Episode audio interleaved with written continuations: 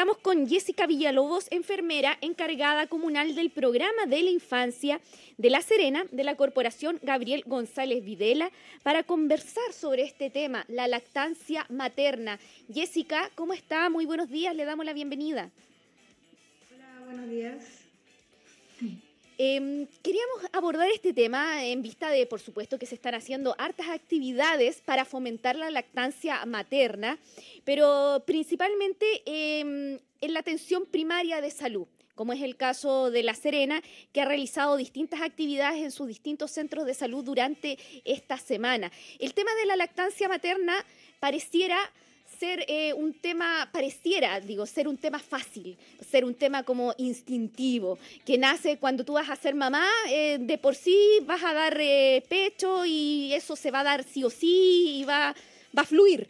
Pero la verdad, la verdad es que para las que somos mamás ya eh, no, no es así, pues no es tan así, a veces cuesta, cuesta desarrollarlo. Entonces queríamos conversar contigo para que nos pudieses comentar este tema de la lactancia materna, su importancia y cómo desarrollarlo de buena manera. Bueno, efectivamente, bueno, el tema de la lactancia materna, sabemos, eh, de acuerdo a la experiencia y a los estudios, que es sumamente importante tanto para la madre como para el bebé.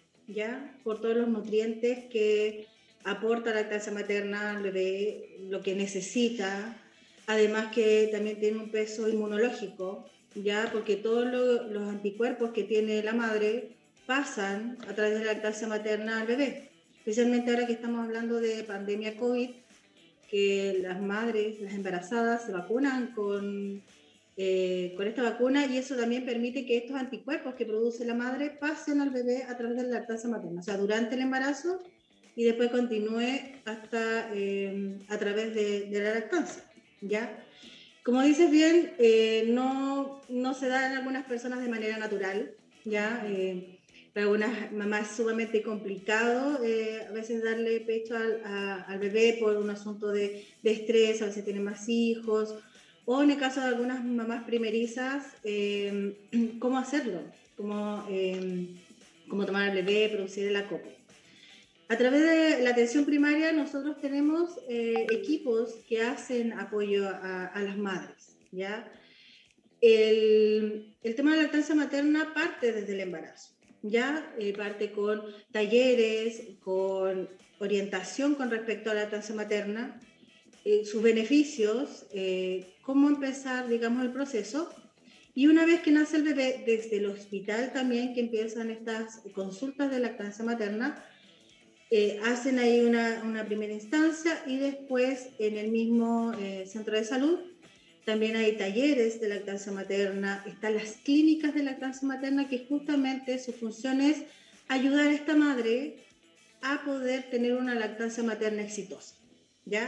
Hay un acompañamiento de parte del equipo que eh, está involucrada la matrona, está involucrada la nutricionista, está involucrada la enfermera y en algunos casos en donde hay temas específicos también el médico eh, interviene, digamos, para que esta madre se sienta segura y tenga la orientación necesaria para ella eh, poderle, poder, poder dar Ahí tenemos un detalle con el internet. Ah, Em, en este proceso. Justamente ahí estábamos conversando eh, sobre Em, estas opciones que hay hoy en día que de acompañamiento para las madres, ¿ah? sobre todo las primerizas, son las como las que generalmente tienen mayores dificultades al momento de iniciar la lactancia, por muchos motivos. ¿ah? Hay motivos psicológicos, hay motivos físicos, hay distintas clases de factores que pueden influir en el proceso de lactancia. Siempre se nos ha dicho históricamente que la leche materna es irreemplazable, que eh, en ella eh, va todo lo que necesita el bebé, todo, o sea, todo. No hay que darle absolutamente nada más que leche materna a los bebés eh, cuando son pequeñitos.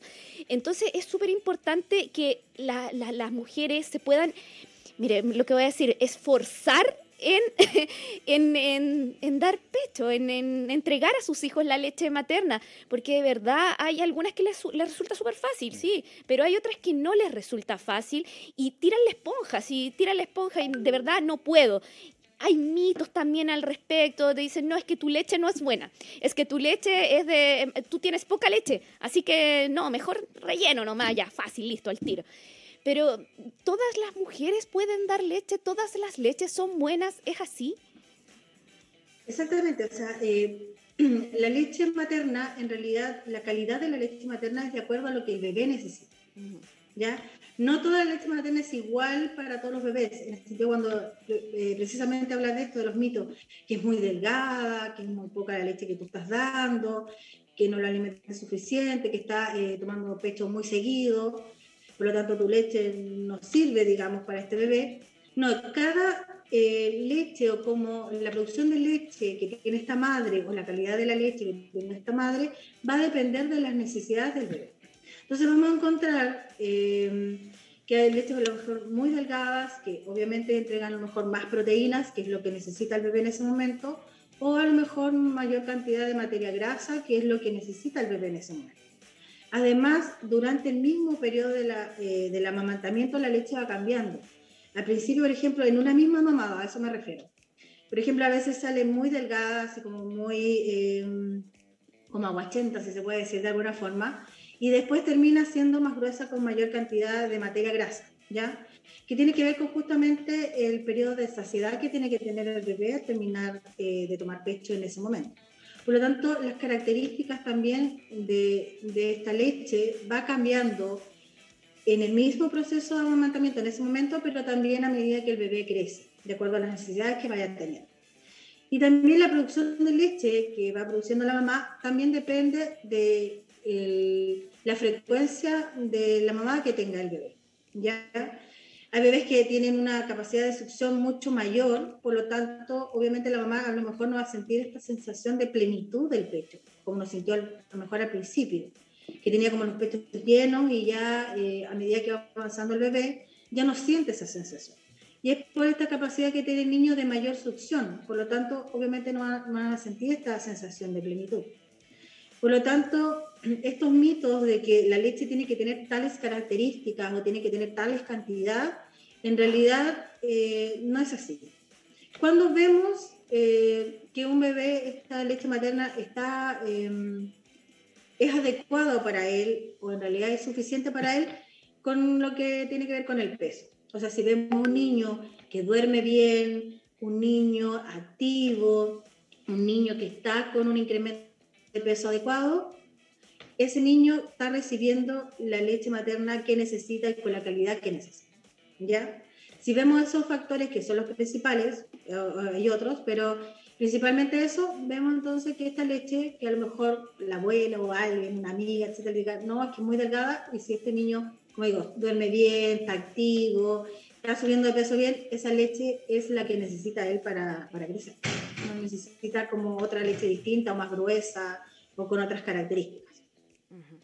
Claro que sí. Son preocupaciones que, que tienen la, la, mayoría de las mamás eh, cuando, cuando amamantamos. Eh, ¿Va a ser mi leche lo suficientemente buena? Como tú nos dices, nos señala, claro, todas las leches son las indicadas para el bebé en la etapa en que eh, tiene lo, lo que necesita ese bebé en particular. Pero mm, a ver, es que hay tantos factores que pueden influir, insisto, en que uno pueda tener una buena experiencia amamantando o no. Son, es, muy diverso. Mm, Jessica, mm, cariños para ti. Tenemos el gusto de conocernos hace muchos años.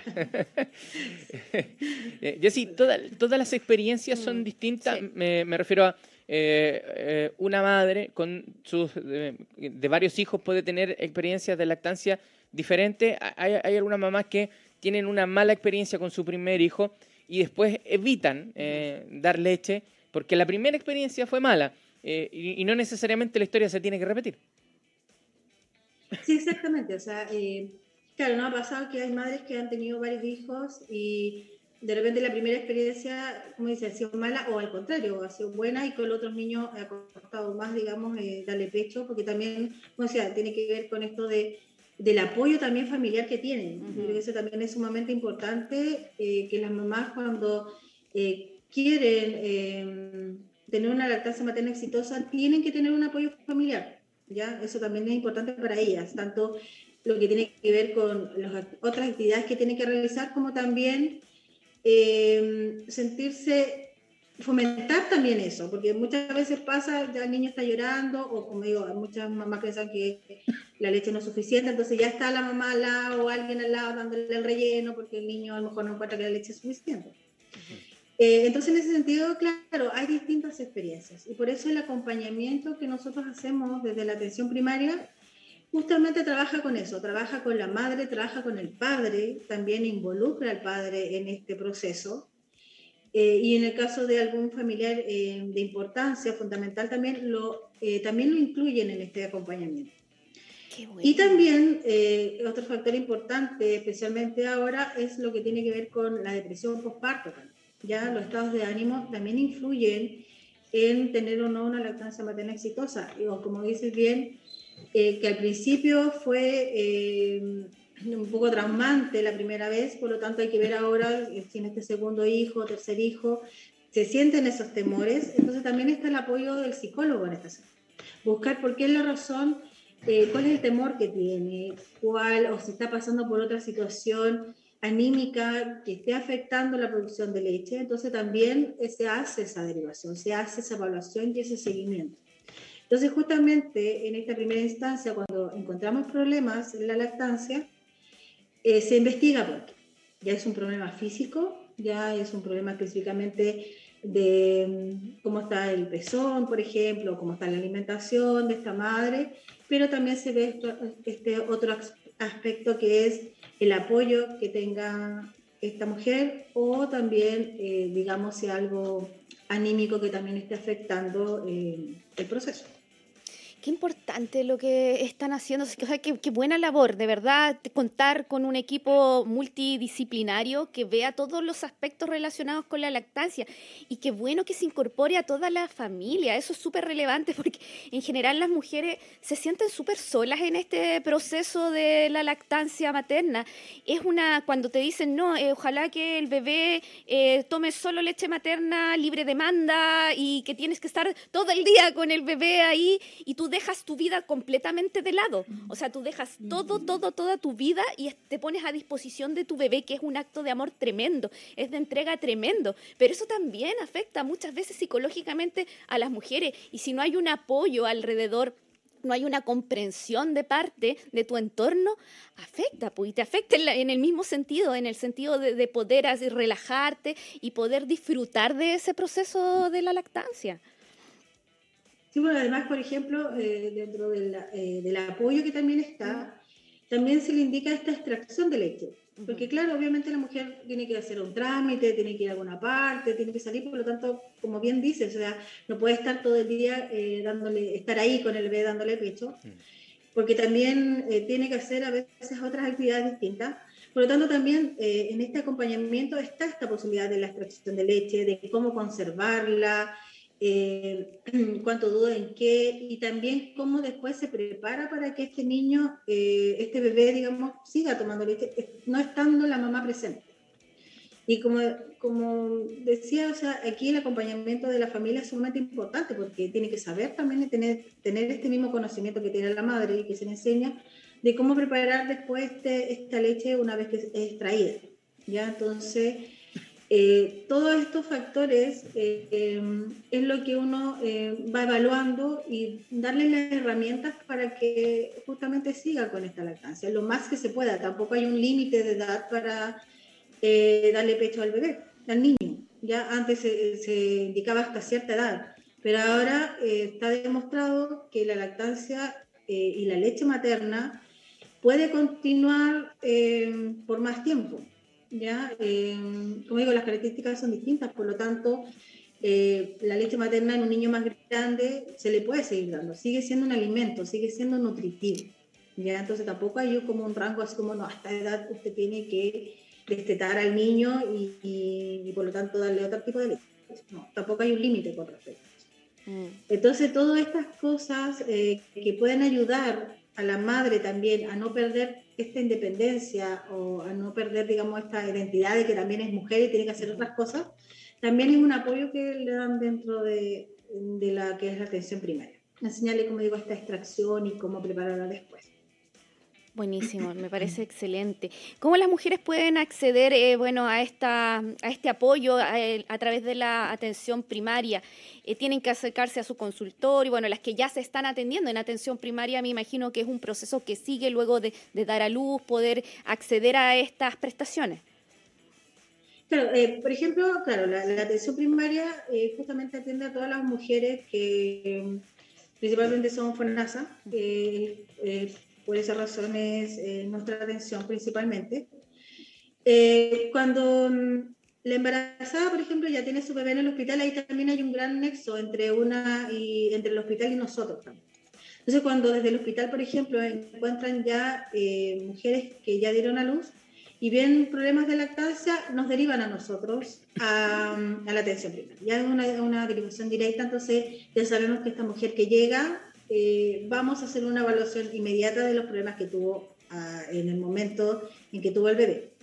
Pero si no es así, obviamente en el primer control, que puede ser de la diada, que es a los siete días, o en los controles posteriores, se evalúa nuevamente lo que es la lactancia materna. Entonces, si el profesional en ese momento del control del niño ve que no, hay, no ha subido de peso o evalúa la lactancia materna y ve eh, dificultades en eso, o la mamá también manifiesta que que tiene temor, eh, que tiene miedo, que hay un rechazo, que, que, hay muchas cosas que a lo mejor estén dificultando eso. Entonces, de los distintos controles también se derivan a las consultas o a las clínicas de lactancia materna. Y también esa es una derivación directa y casi inmediata es cuando ya la, la toma, digamos, el equipo y ya empieza a hacer el acompañamiento. Me parece, pero fantástico, de verdad, fantástico que hoy se tengan estas opciones, eh, que las mamás sepan que no están solas, que pueden pedir ayuda, que pueden contar con estos apoyos a través de la atención primaria, también a través de los hospitales que pueden hacer estas derivaciones para que puedan eh, disfrutar de este proceso de la lactancia materna. Eh, es un proceso hermoso en la vida que nos une con nuestros hijos, pero que de verdad a veces se, complica, se complica la cosa, nos vemos ante tanta presión, ante tantos mitos también, como decíamos, que hacen que sea un poco difíciles para algunas mujeres, pero al contar con estos apoyos es fundamental, es fundamental que, que existan. Tienen hartas actividades, bueno, han estado desarrollando actividades durante la semana como corporación municipal en los distintos establecimientos de salud. A ver si nos puedes contar también un poquito de eso. Bueno, eh, siempre en el mes de agosto, que es la Semana de Lactancia Materna, eh, todos los centros de salud hacen actividades eh, para fomentar justamente la lactancia materna, enseñar los beneficios y, como dijimos anteriormente, involucrar a la comunidad, involucrar a la familia, involucrar a otros entes dentro de, de este, proceso, de este proceso.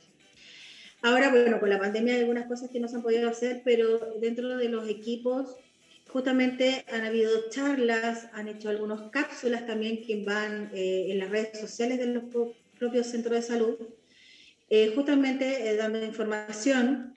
Ya el otro tema importante que mm, de repente ha habido problemas con respecto a la leche purita mamá, que algunas como, son como reacias, digamos, a tomar esta leche, que también es muy buena y fomenta la producción de leche materna, ¿ya? Además de entregar todos los nutrientes eh, y vitaminas y proteínas necesarias para la mamá también para producir una, una leche también de calidad y ella tampoco eh, gaste de sus propios recursos para producir esta, eh, la leche.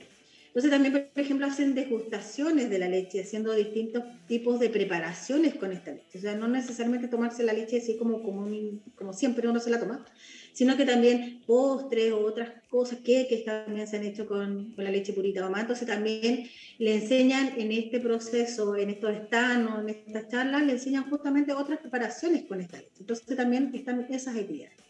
Y además, eh, bueno, nosotros nuestra meta siempre ha sido eh, lograr una lactancia materna exclusiva hasta los seis meses. ¿ya? Ese es como lo base que nosotros queremos lograr. ¿Ya? Por lo tanto, aquellas mamás que han podido eh, lograr una lactancia materna exclusiva hasta los seis meses también se les reconoce, se les premia por ello. Por lo tanto, también están estas premiaciones dentro del centro de salud. Pues son mamás que han tenido dificultad pero han asistido a estos talleres, ha habido un compromiso y que han podido, digamos, lograr, eh, digamos, esta meta, si se puede decir de alguna forma. ¿Ya? También hemos encontrado eh, premiando también a mamás que han sido eh, bebés prematuros, que generalmente comienzan a veces con una lactancia mixta, es decir, con lactancia materna, con lactancia artificial, pero durante el proceso ya después del alta logran también tener una lactancia materna exclusiva, ¿ya? Eh, por lo tanto, también existen estas instancias de reconocimiento a esta, a esta mujer, esta mujer que, como bien dice, o sea, em, cuesta, no es fácil, em, pero ha logrado mantener eso en beneficio de este hijo, de este bebé. Entonces, estas son como las actividades. También hemos trabajado mucho con, eh, hay algunas partes de ferias que donde participan también por los jardines infantiles, que también se trabaja ahí lo que es lactancia materna. Eh, entonces, eh, todas esas actividades ayudan, digamos, a concientizar a la población de que este es un tema importante y que nos involucra, nos involucra a todos, ¿ya? No solamente, como dice, a la mamá, sino que a todos en general.